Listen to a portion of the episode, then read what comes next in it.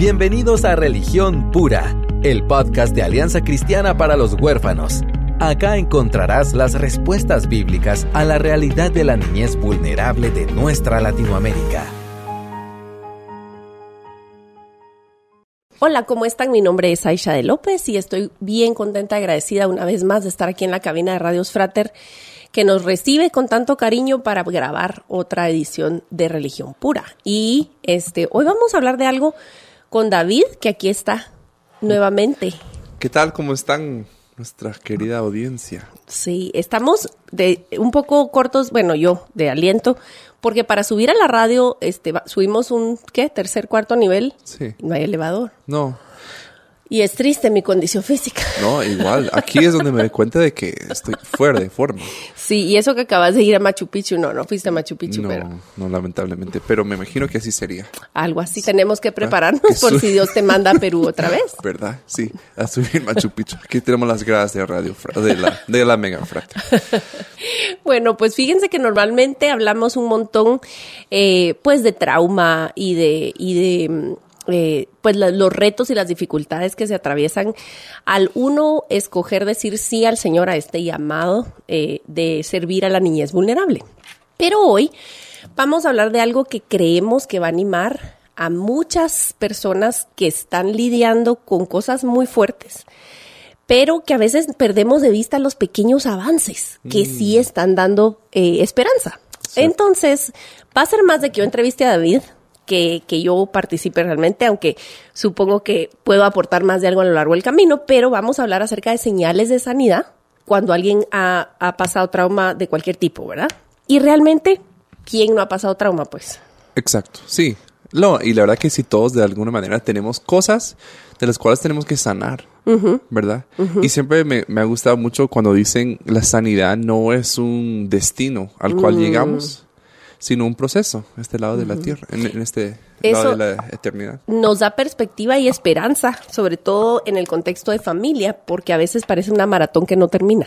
Y de hecho así es, hasta Sí. que lleguemos al cielo. Pero también te baja la tierra porque puedes ver una, una familia que parece que ten- lo tiene todo, ah, están Mm. siempre bien, pero también están ellos igual en un proceso. O sea, nadie ha llegado y Exacto. como, ah, esa es la familia ejemplar, ideal y Sí, todo. Nadie ha llegado. Nadie ha llegado. Nadie y yo ha creo que por eso, eh, por ejemplo, cuando siempre me toca hablar de la familia de una perspectiva, perspectiva bíblica, eh, abres tu Biblia y no hay ejemplos así como, ah, wow, esa familia solo hay que modelarlo y ya. Ninguna. Ninguna, ni siquiera José y María. Ninguna. Mira, uno de mis pasajes favoritos es cuando se nos cuenta, se nos cuenta muy poquito de la niñez del Señor Jesús. Sí. Y cuentan de cuando José y María lo perdieron, porque eso sí fue. Ups. Ups, o sea, perdimos al, al Cristo, o sea, al Mesías. Al ungido se al nos ungido. fue. y, y dice la Biblia explícitamente que Cristo vivió sin pecado, o sea, no fue culpa del niño. Entonces, este, es, para mí es un aliento y una, un beso en la frente de parte de Dios el hecho que se incluyó en la escritura un- la, la familia que pudiera y que se le llama la Sagrada Familia. Y vemos a José y María ser Claro. súper humanos Sí, la- y en el proceso igual que nosotros. Pero sí, te imaginas, yo he perdido a mis niñas un par de veces, pero un- en un centro comercial que las perdés de vista. Exacto, exacto. Unos tres minutos. Y se, Y el- tu vida pasa frente a tus ojos y decís, ¿qué me va a decir Andrea? uno piensa en esos artículos de como niños robados de, de los centros comerciales o no sé qué, ¿verdad? Pero fueron como tres días, ¿no? Y también como ya iban y se dieron cuenta. Y como, bueno, no soy a ese grado, pues no es que ya iba llegando a mi casa y como, ¡Ah! mis hijos los dejé en Walmart. Sí, o sea, de veras. Entonces, solo para que tengan idea de que realmente la Biblia no esquiva el tema de que la familia y de que todos estamos en el proceso de requerir ayuda y sanidad. ¿Y cómo vamos a saber en qué grado vamos- hemos sanado si no sabemos cuando hay realmente banderas rojas? Claro. Entonces, le vamos a invertir un cacho, el, eh, un, un poco, como decimos en Guatemala, un cacho, pero un poco. eh, al orden de las cosas y hablar de, de, de, de señuelos de sanidad que puede haber en un niño o en un adulto. Sí. ¿Verdad? Y aquí tengo seis cosas. Seis cosas que vamos a hablar. Entonces, sí, vamos a, a ver si les quieren apuntar. Em, Excelente. ¿Verdad? Que son seis cosas que uno se puede dar cuenta de que esa persona ha tomado pasos grandes hacia su sanidad. Porque como decía, no hay alguien que haya llegado a su sanidad. Esa persona que tú ves que, wow, ellos ya algo todavía tienen que, sanar en su vida. ¿verdad? Y nunca van a llegar. O sea, de verdad, hasta que seamos como, eh, como Cristo, o sea, no vamos a poder ser así 100% sanos. Em, entonces, uno tengo es la culpa. Em, esa es una parte, y no estoy hablando em, tal vez de, culparnos a nosotros tanto, pero una persona que aún no ha llegado, digamos, sigue culpando a las demás personas, a las situaciones, a Dios, a su pasado, culpando esto, culpando otro. Su reflejo quizá es culpar a alguien, culpar a, a alguien más. Entonces, ya se puede notar alguien que ha recorrido un proceso de sanidad cuando ellos pierden esa necesidad de culpar, hmm. ¿verdad? Porque cuando tú has confrontado, afrontado el dolor, lo has procesado, lo has afrontado lo más difícil y lo, lo, logras superar, ya se te baja la necesidad de estar culpando a alguien más. ¿Verdad? Entonces no estás como que, ay, si solo él hubiera hecho esto o si solo mm. ella me hubiera hecho eso. Y ya, cuando estamos como viviendo en ese sentido, eh, y esto viene mucho con el resentimiento también, ¿verdad? Pero sí se, se, puede ver una persona que ha eh, recorrido un, un, proceso o están recorriendo un proceso de, de sanidad no es ese su, su reflejo de, de culpar a alguien mm. más, ¿verdad? No sé si usted. Sí, fíjate que eh, una de las cosas más impresionantes y sagradas de presenciar es a una persona que ha recibido esa sanidad y ha estado dispuesta a rendir su orgullo, aun cuando fue abusada. Por ejemplo, decir, hemos oído a, a, a, eh, a esta chica de Agresia Ailón en el podcast y en la cumbre, hablar de cómo sufrió, claramente lo dice, cómo sufrió y luego decir, pero ¿cómo iba a pedirle otra cosa a mis papás si ellos no sabían hacer algo mejor? O sea, eso es, para mí es una señal de sanidad impresionante. Recuerdo a otra hermana en Cristo que yo amo mucho y la admiro mucho más después de compartir esas conversaciones eh, tan fuertes conmigo. Eh, ella fue una, una niña que sufrió, sufrió abuso por años. No te mm. digo fue una cosa aislada, sino años en manos de su papá. Crónico. Crónico eh, y por parte de su mamá, eh, abuso físico. O sea que ella hasta mm. joven, jovencita, adolescente y hasta en la universidad ya moreteada. Y, y es yo abro los ojos, cada vez que ella me cuenta otro detalle, digo, Dios mío, y esta mujer tan dulce, ¿cómo es tan dulce? Y sabes, a la fecha, ella sirve a su papá, atiende a su papá, ora por la salvación de su papá y le enseña la Biblia a su mamá. Cosas que vos dirías, no, eso la carne no lo puede hacer, porque, porque realmente lo que nosotros naturalmente queremos es venganza. Pero el hecho de que, y ella te dice claramente, mira, yo por años viví como víctima, echándole toda la culpa a mis papás, a mi, a mi papá, por lo que me hizo, me hacía, hasta que me di cuenta que la salvación era tan necesaria para mí como para él. Mm, y que yo no tengo por qué, porque mira, me dice, uno categoriza los pecados, lo que hicieron contra mí, pero yo también soy mala. Me dice, yo también necesité salvación. Entonces, eso te, como dicen en inglés, mind blowing. O sea, el hecho de que vos dejas de culpar, a responsabilizar a alguien más por tu situación. Y esa palabra es bien clave responsabilizar, porque no estamos hablando de una persona que no entiende o no logra definir líneas de responsabilidad. Por mm. ejemplo, una niña que crece diciendo, no, pero mi papá de verdad que no quiso hacer eso y, la trató re mal, me, explico. No, yo, eh, o sea, sí es un punto también de madurez reconocer que estuvo mal. Estuvo muy mal. Incluso en algunos casos, eh, por lo que me hicieron, merecen estar en la cárcel. ¿Verdad? Si vemos. Y, eso merece otro podcast, el tema de, de. Y hemos grabado algo del perdón. La vez pasada tuvimos un episodio en el cual porque es una línea delgada, como vos decís, bueno, sí, esto es responsabilidad del agresor y necesita pagar las consecuencias, pero yo no soy es decir, yo no estoy inca frente a eso toda mi vida. Claro, no, y gracias a Dios nosotros como víctimas nunca somos los responsables de emitir juicios. Mm. Nunca. O Dios no lo diseñó así, ¿verdad? Incluso en nuestro sistema de justicia, o sea, sería un conflicto de interés. O sea, yo no puedo ser juez de mi propio caso donde yo fui víctima, mm. ¿verdad? Porque, y Dios tampoco lo, lo hace de esa forma. Entonces, no tenemos que emitir esos juicios. Entonces, eh, sí, sí es un, importante eh, definir esas líneas de responsabilidad. Decir, sí, mi mamá me hizo daño, pero yo no la culpo. Incluso yo puedo entender su contexto y entiendo mi contexto de que yo igual necesito la misma porción de gracia que ella. Eso es como todo lo contrario de, de, que alguien que esté como, ay, es que como mi mamá me crió así, yo por eso soy bien amargada y que no sé qué, ¿verdad? Están culpando y hasta cierto punto la culpa viene a justificar. Exacto, tu propia postura pecaminosa. Exacto. Y donde realmente lo único que va a venir a aniquilar la, la culpa es la gracia. es gracia. Pues puestos los ojos en Cristo, el autor y consumador de la fe. Claro. Porque si pones los ojos en la otra persona o en vos misma incluso, no funciona. Sí. En Cristo, ahí es donde todo adquiere su balance perfecto y, y ves tu situación delante de esa luz y no hay para dónde. Sí, y por eso si tú estás caminando con alguien que está en este proceso de, de en alguna fase de superar el trauma, en algún punto sí va a ser necesario que ellos hasta lo puedan dibujar, esas líneas de responsabilidad. ¿Verdad? Me pasó esto, y, y, por lo tanto yo tengo ciertos rasgos de esto, pero eh, en mi niñez eso no fue mi culpa. Fue, sí fue culpa de esta persona, Fue responsabilidad de esa, de esa otra persona y así, ¿verdad? Al entender eso, y eso tal vez se va a hacer más como en contexto terapéutico, ¿no?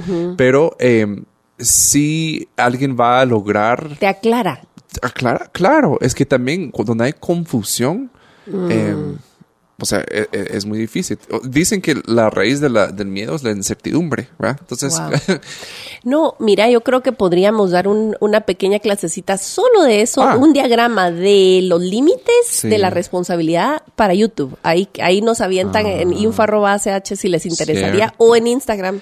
Ese es un en el inbox. Entonces, un pequeño video de cómo tú podrías hacer eso con un niño, con un joven, incluso con un adulto O contigo. o contigo mismo. Exacto. No, y algo que me que es cierto, ¿verdad? Estamos hablando de trauma, pero como dijiste, no estamos hablando de una población tan aislada que Mm. ese niño que perdieron sus papás en un choque de carros. No, o sea, de verdad, cosas así nos aplica a todos. Todos. Porque todos estamos cargando los- las consecuencias de nuestro pecado. Ok. Sigamos, número dos, comportamientos aprendidos. Tú vas a ver una persona que está ya en un camino a la sanidad que han adquirido, mira, ajustes muy pequeños en su vida cotidiana, pero ellos han aprendido ciertas técnicas, ciertas formas, ciertas, ciertos hábitos han adquirido, em, y eso sí demuestra un proceso interno, donde ellos se han dado cuenta, miren, yo necesito em, por ejemplo, meditar por las mañanas cinco minutos, porque esa es mi, o sea, me estoy dando cuenta de, de- de mi necesidad de Dios, o, em, y no solo espirituales, nosotros hablamos mucho de la autorregulación, ¿verdad? Y uno piensa en el bigote mágico, que la- las diferentes técnicas y todo, y, y yo siempre le digo así, la meta no es de que un día lleguemos a no necesitar las técnicas de autorregulación. Una persona madura Sí, las va a hacer siempre. así es. Porque se da cuenta que necesita autorregularse siempre. Entonces, yo, yo me he dado cuenta que personas que realmente han, están como caminando y ya están llegando a, a una madurez, tienen diferentes como técnicas, hábitos, comportamientos aprendidos de su autocuidado. Sí.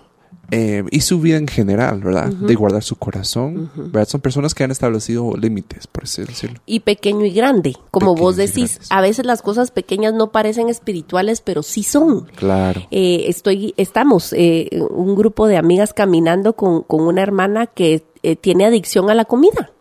Ya lo reconoció como tal. No es nomás glotona, no es nomás que le guste el sabor. No, no, no. Es adicción a la comida. Y ella ya explícitamente llegó al punto de decir, miren, no puedo. Necesito que me amonesten, que me guíen, que me ayuden.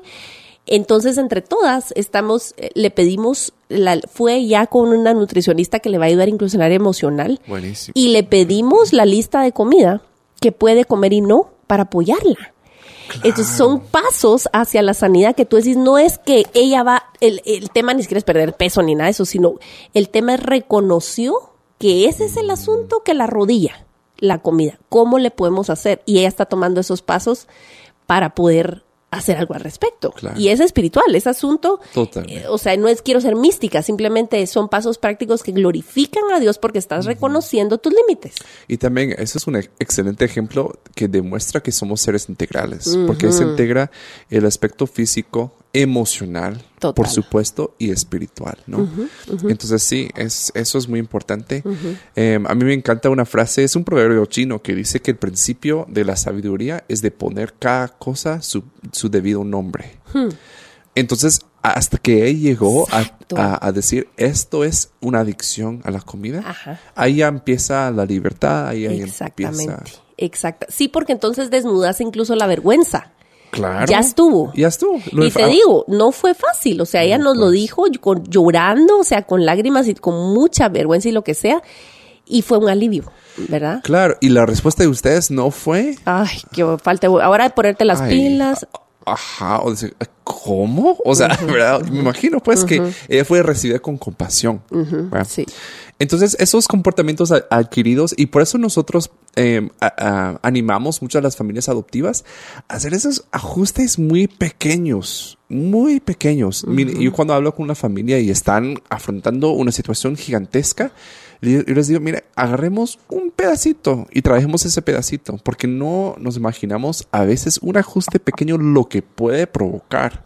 Porque a veces vemos el gran problema, ¿verdad? Mi chica está, eh, ahorita estoy hablando con una familia y es un contexto de una institución, pero dice que esta chica es detonada y ella sale de la casa y da vueltas y corre y no sé qué y no entra a la casa. O sea, ella y- y tiene tanta energía y todo.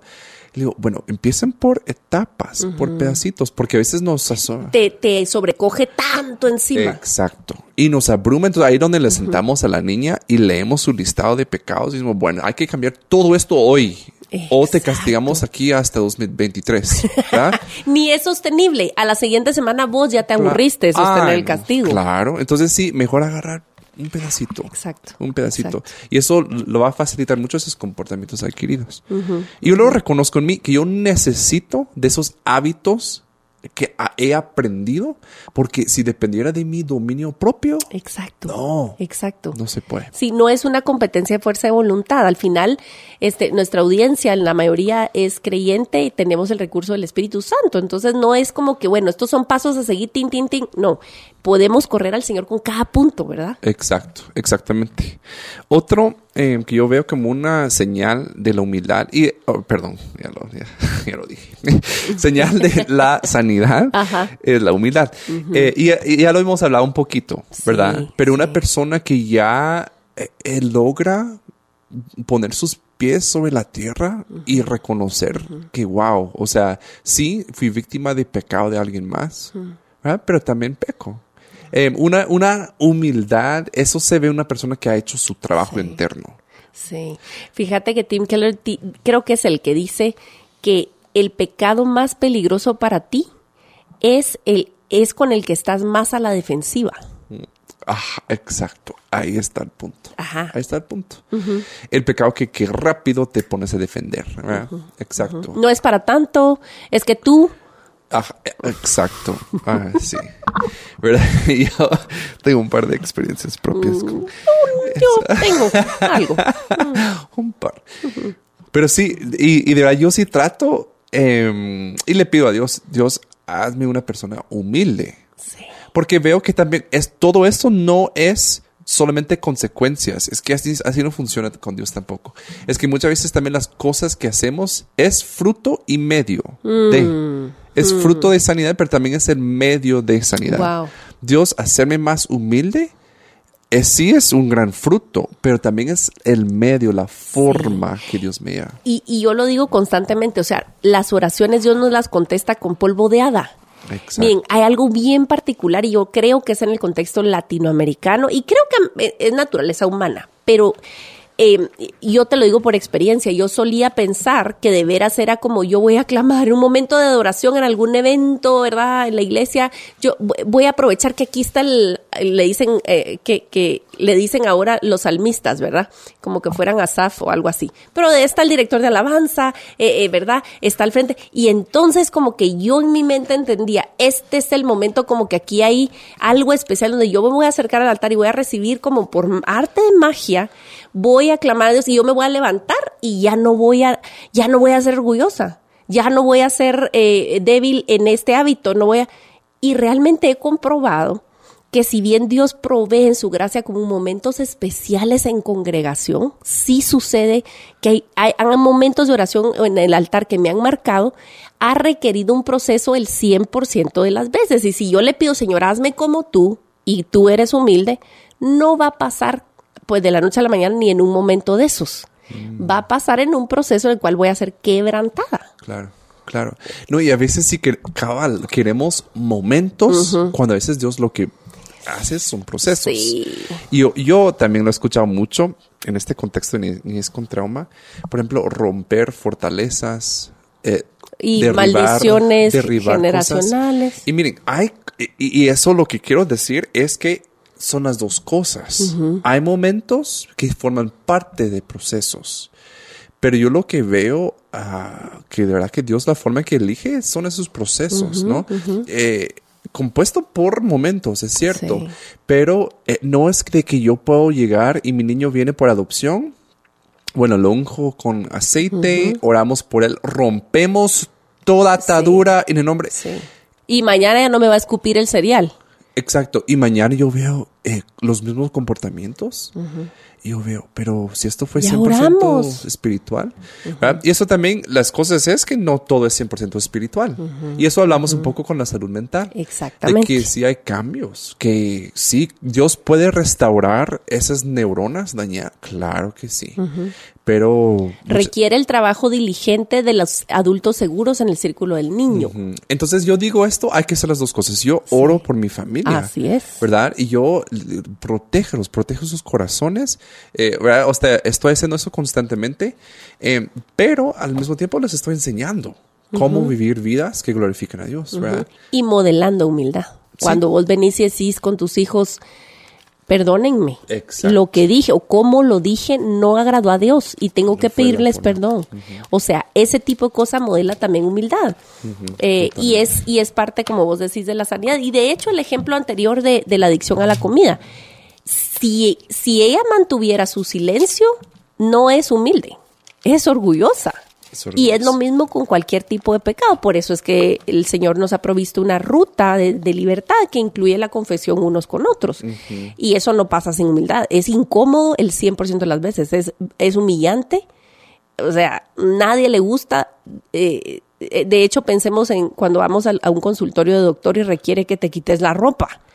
O sea, es una cosa incómoda y la batita no te tapa. Y, es decir, y en, espiritualmente es lo mismo, emocionalmente es lo mismo. Claro, es, es, es necesario. Y es necesario. Es necesario. Uh -huh. Pues esa es la humildad. ¿verdad? Puedes ver una persona humilde.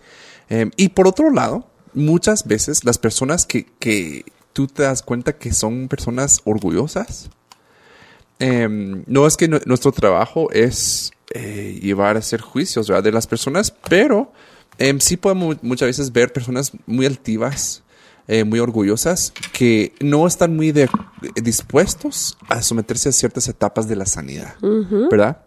Eh, ya que sea la parte de que no quieren exponer, ¿verdad? Como acabamos de hablar. Eh, pero realmente el orgullo, el orgullo igualmente es el fruto del pecado, pero también es el camino, es el medio Ay, total. para agravar el asunto, -huh. ¿verdad? Entonces sí, eh, eso sirve de, de, los dos lados, ¿verdad? Entonces, ahora lo que puedes pedir para tus hijos, uh -huh. Dios, ah, hazlo una persona humilde, ¿verdad? Ponerla en, en situaciones que va a provocar wow. humildad. Hmm. Ahora, yo como papá, ¿qué quiero?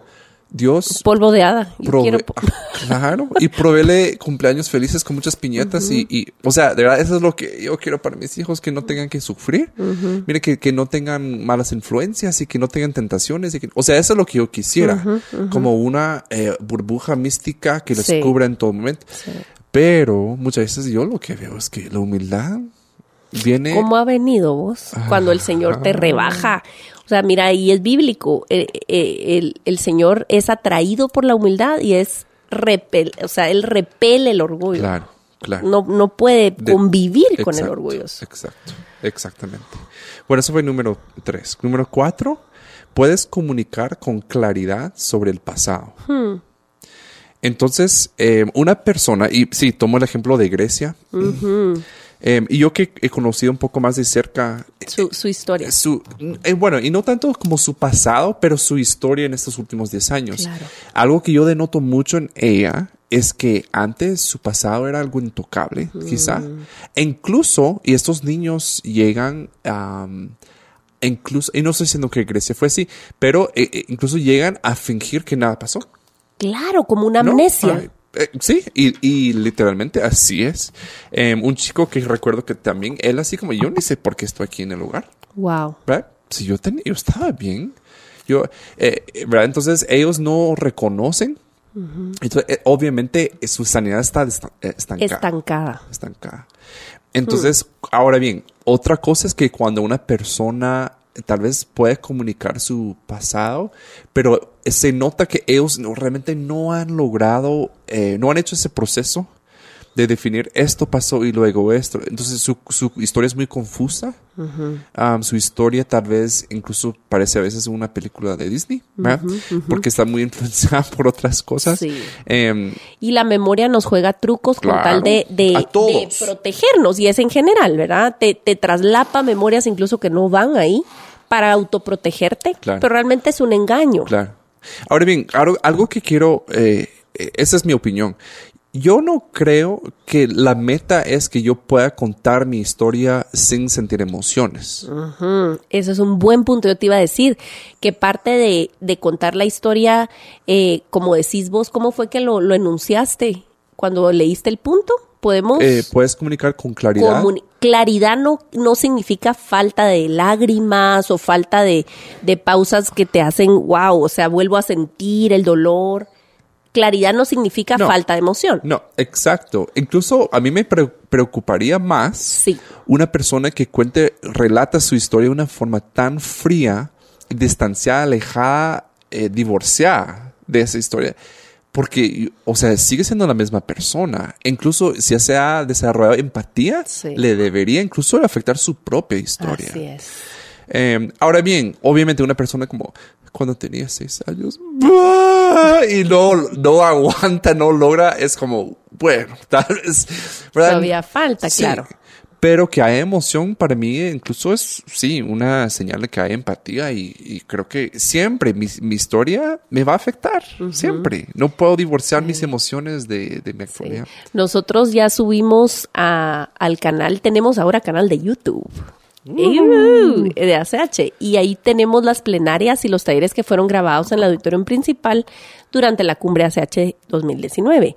Y me recu o sea, me marcó mucho ver a Don Otto Aceituno cuando él contó de su conversión, cómo el Señor lo alcanzó y dijo exactamente lo que estás describiendo. Este hombre que ha vivido cosas crudas, terribles, que vive cosas que lo pueden abrumar y hacerle olvidar todo lo demás, vuelve a contarlo con una ternura y con unas lágrimas tan sinceras Claro. que claro. vos decís, wow, o sea, es, es el trabajo de Dios en su vida y es una eh, parte de verdad tan clara que uno mira el trabajo de Dios de sanidad en su corazón. Claro. Y si vemos el ejemplo de Don Otto, con lo que yo acabo de describir, la culpa, eh, comportamientos difíciles, oh, oh, perdón, comportamientos aprendidos, no sé, porque tal vez no he tenido tanto contacto con él, pero humildad y puede comunicar su historia, uno ya, se- ah, est- esta persona ya ha hecho trabajo. Exacto. Y no es de que uno lo puede hacer, pero se, se ha expuesto a que Dios Ajá. haga ese trabajo en él. Y que, que requiere de nosotros, como tú decías, no es de que, bueno, solo voy a un servicio de alabanza. Aquí estoy. Y, uf, y Dios hace. Sí.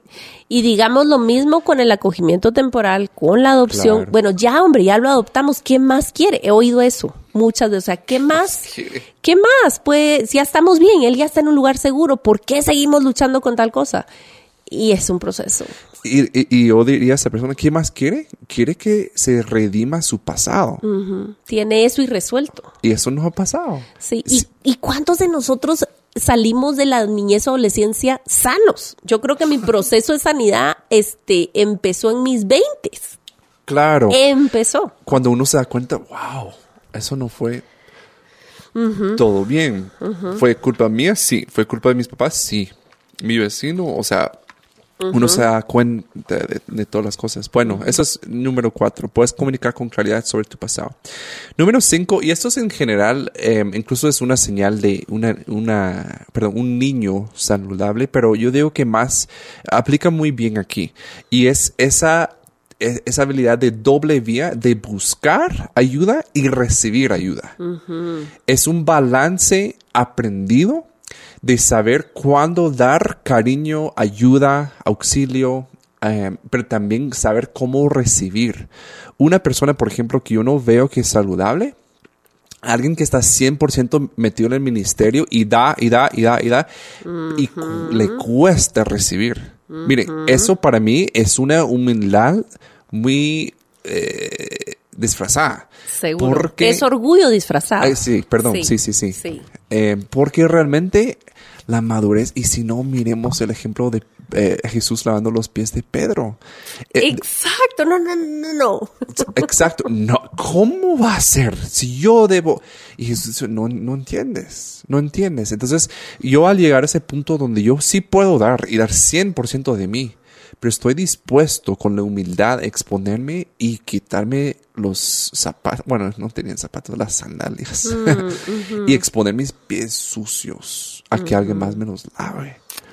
Eso para mí es una señal de que esa persona ha hecho trabajo. Por ejemplo, y vemos, ¿verdad? Pedro le faltaba, ¿verdad? Le faltaba ciertas cosas. Esa es una señal que él no pudo recibir afecto, no, él no pudo recibir cariño, ayuda por ejemplo, alguien también que, que está pasando una situación difícil y, y, por ejemplo, no, no pueden, la para ellos es tan difícil pedir ayuda de alguien más. ¿Verdad? Eh, muchas veces eso, e, esa situación actual es un reflejo de algo que pasó en su niñez, ¿verdad? Que algo pasó que no se atendió su necesidad o, algún, alguna cosa. Entonces, eso en sí demuestra que no, no ha habido sanidad en esa área. Sí, sí, digamos ninguno de los extremos, ni que solo te sirvan y siempre andar dependiendo del consejero, dependiendo del pastor, dependiendo de mi líder, dependiendo de lo que sea. Este, porque claro, es un proceso de madurez incluso en la, en la misma naturaleza, como Dios diseñó a los bebés, que empiezan a ser más independientes, aprenden a, no solo eh, ser atendidos, sino participar, por ejemplo, en, la, el orden de la casa, en poner la mesa, en qué te digo yo. O sea, son pequeñas maneras que Dios nos muestra que deberíamos de funcionar también el área emocional y espiritual. Eh, algo que yo creo que se me olvidó decir cuando hicimos el panel de vulnerabilidad durante la, eh, los intensivos de, de la cumbre ACH fue que nosotros todos hemos aprendido a buscar ayuda y en algún momento hemos recibido terapia. ¿verdad? Y eso es algo que, que no es bonito. A mí te digo, la primera vez que yo fui a una, a una sala de espera, cuando me refirieron a una psicóloga cristiana, ¿verdad? Yo andaba, eh, yo, me sentía como que yo estaba entrando a un bar o algo así. O sea, de verdad, yo me sentía como quien me, van a ver. nocturno. Como que yo está, exacto, como que estoy haciendo cola para entrar a la discoteca, ¿me entendés? O sea, imagínate qué mal yo estaba, que yo me sentía condenada y no iba con ninguno de mis niños ni nada. O sea, era así como casi que poniéndome abrigo de, de, de gadget, ¿verdad? De inspector gadget y lentes oscuros, porque Dios mío, que no me vean aquí en la, en la sala de espera de un consultorio de estos, ¿verdad?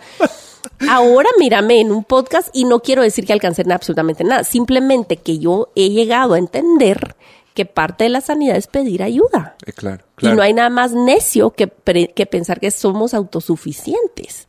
Entonces ahora tengo la fortuna de tener una consejera y ni siquiera es guatemalteca, es por vía Skype y está súper ocupada todo el tiempo, pero me hace espacito y hemos tenido unas tres sesiones y es una bendición tan grande. Imagínate.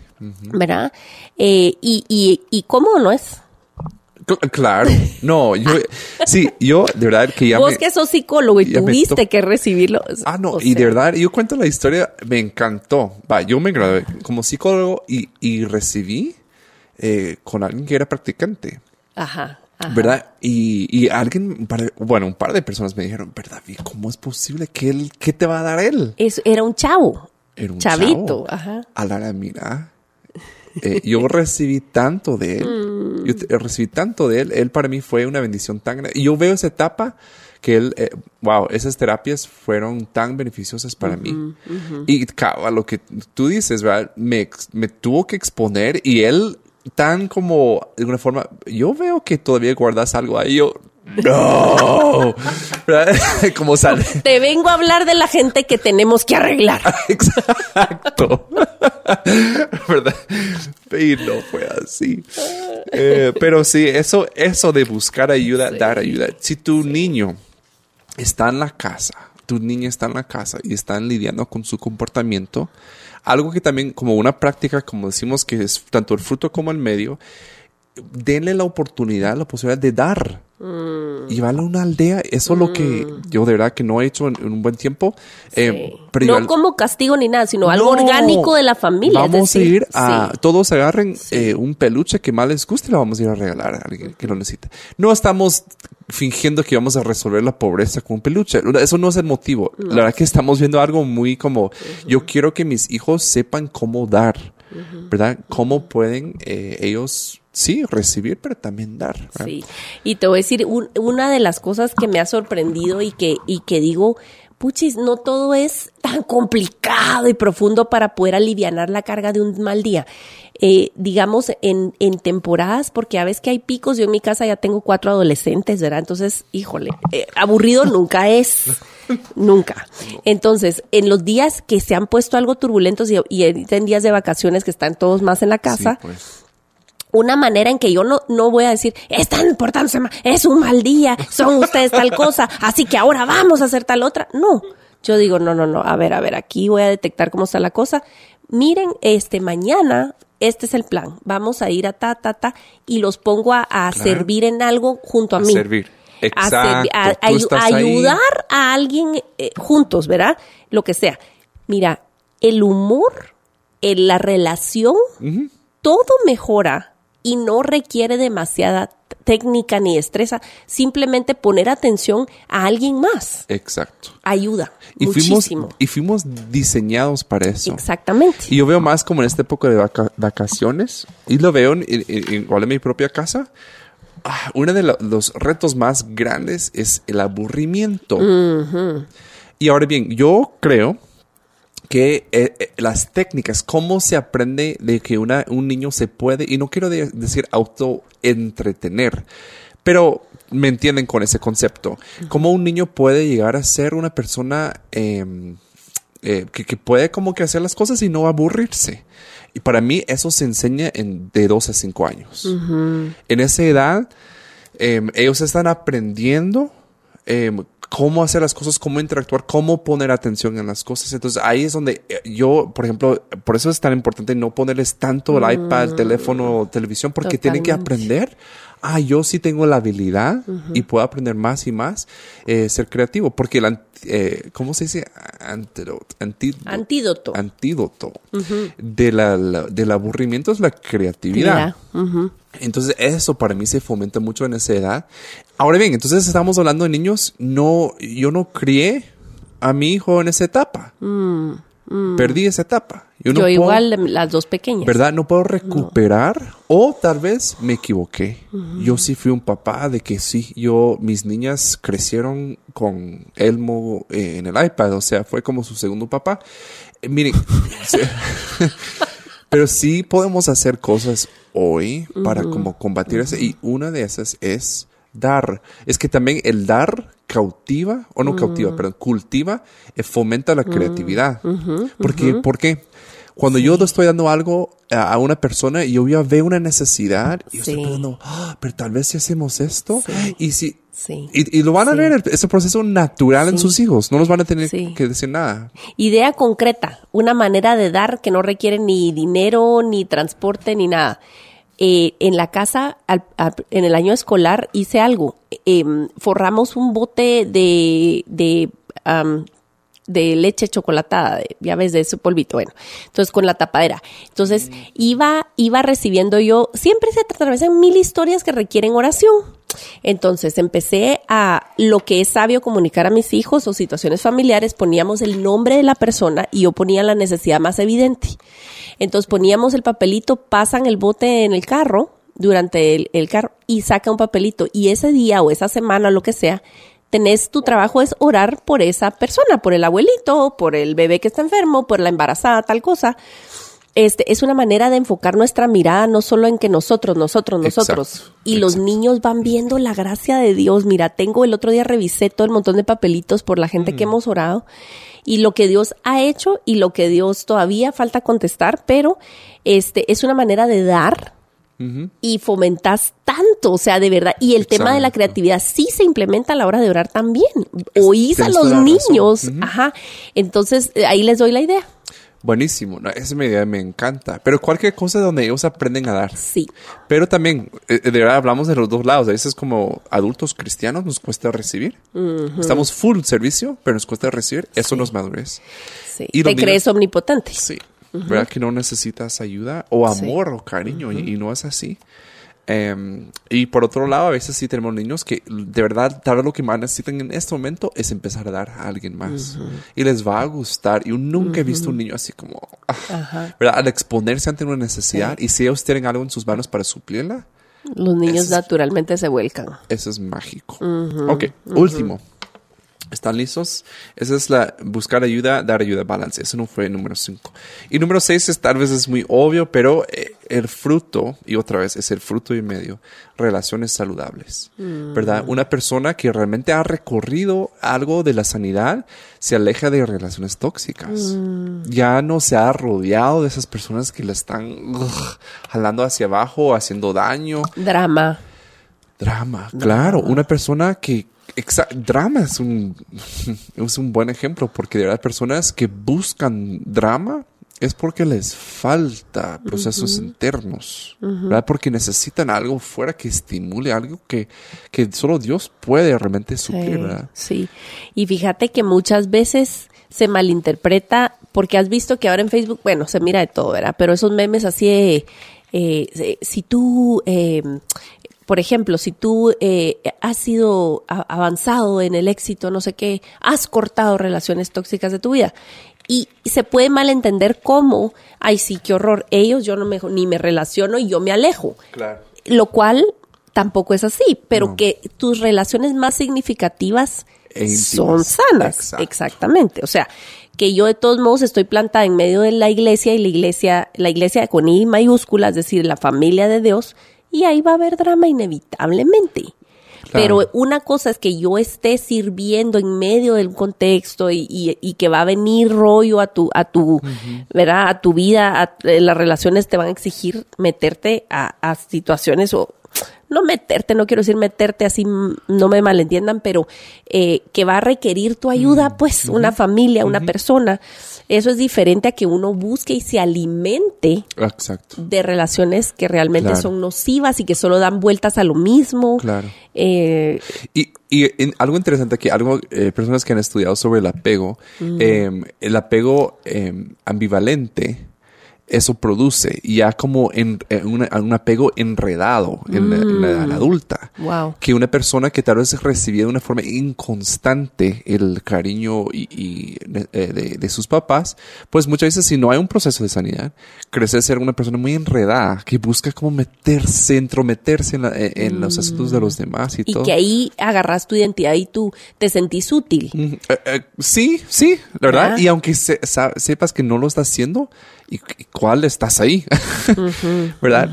Em, y sabemos, muchos niños que están creciendo en hogares tienen, tienen ahorita un apego ambivalente porque no reciben su, o sea, todavía dudan eh, por muchas fa- muchos factores, ¿verdad? Pero sí no reciben tal vez su, el cariño, la aceptación, la pertenencia con una forma constante. Constancia. Están en una institución, pues, o sea, por algo ellos están, siguen vinculados con sus papás de alguna manera, o, o etcétera. Entonces, eh, muy, muy relacionado todo eso, pero sí, relaciones saludables las necesitamos. Yo, yo sé, con mi esposa, em, y puedo, y siempre digo ah, que puedo hablar libremente de ella porque no, no, no nos escucha. No, no, no, Algún día se va a poner al día. no, incluso ya lo hice y una vez que yo dije algo así como, ah, ya te escuché. Pero eh, ella, yo, yo lo que me doy cuenta con ella, 100% del tiempo, cuando yo empiezo que hay un poco de conflicto, que ya empiezo que hay un poco, ah, que estoy frustrado, que sospechas, que lo... 100% del tiempo se trata de que yo tengo que hacer algo en mí. Mm, mm, Yo tengo que tomar un tiempo fuera sí. y, y- y decir, Dios, perdón, pero ¿qué, qué, qué está pasando? 100% del tiempo. Y a veces lo que hace una persona inmadura es que en vez de hacer ese paso y decir, wow, yo seguramente soy el problema aquí, Wow. dicen, "Ah, es que si ella no, ella no cambia, y miren nuestra situación económica, es súper difícil, y que miren nuestro hijo, no- empezamos, y ahí regresamos al primer punto, que es culpar, Exactamente, ¿no? es un ciclo. Ento- pero eso no es una relación sana, ¿verdad?